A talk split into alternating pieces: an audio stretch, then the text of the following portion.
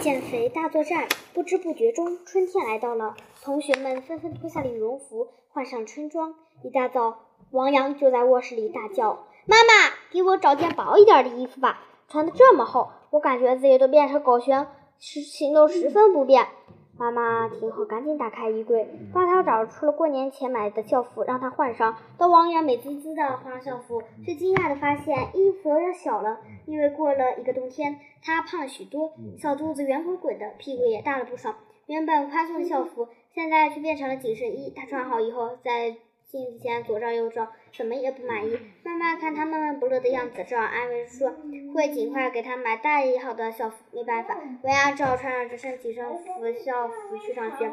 刚上门口，王阳就看到唐小乐和花花，赶紧过去和他们打招呼。唐小乐上打量了一番，笑着说：“王阳，真是一日不见如隔三秋啊！咱俩分开的时候，你们还没有这么胖，怎么今天就见了就跟……”起气儿一样鼓起来了。见到唐小乐打趣自己，王阳有些不高兴的说：“我这肌肉肌肉多么的。”说着，他背着书包头也不回的进了学校。整一上午，同学们都不敢和同学们打闹，因为他的衣服实在太紧了，有点累得慌。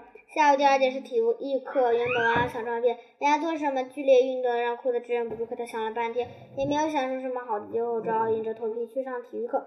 好在这节课杨老师没有进行跑步测试，也没有安排什么剧烈运动。这样，他不由得松了一口气。临近下课时，杨老师对大家说：“现在还有几分钟时间，咱们做个游戏。金拔河比赛现在大家自由分成两队，人要一致。”大家很快分好组，开始了拔河比赛。王阳尤其卖力，后仰的身体都快跳地上了。终于，他的所爱队赢了，这让他高兴，忍不住大笑起来：“哈哈，我们赢了！”这时，他突然觉得自己的屁股凉飕飕的，用手一摸，才发现他的裤子不知什么时候偷偷上了水。就赶紧趁着同学们没发现，一屁股坐在地上。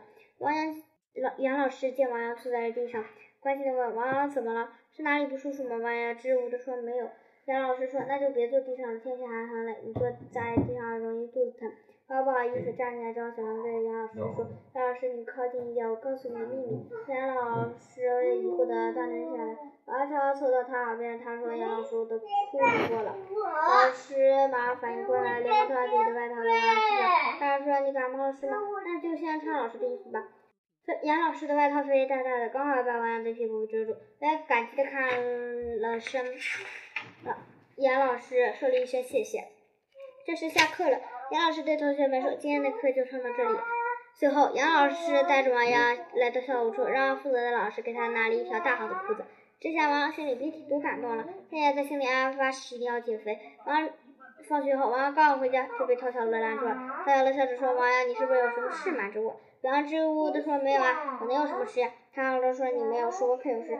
你看现在天气转暖，你该也该穿薄衣服了，身上的肉肉遮不住了。”所以我决定放学后要在小区里跑步，但是我一个人坚持不下来，你能陪着我吗？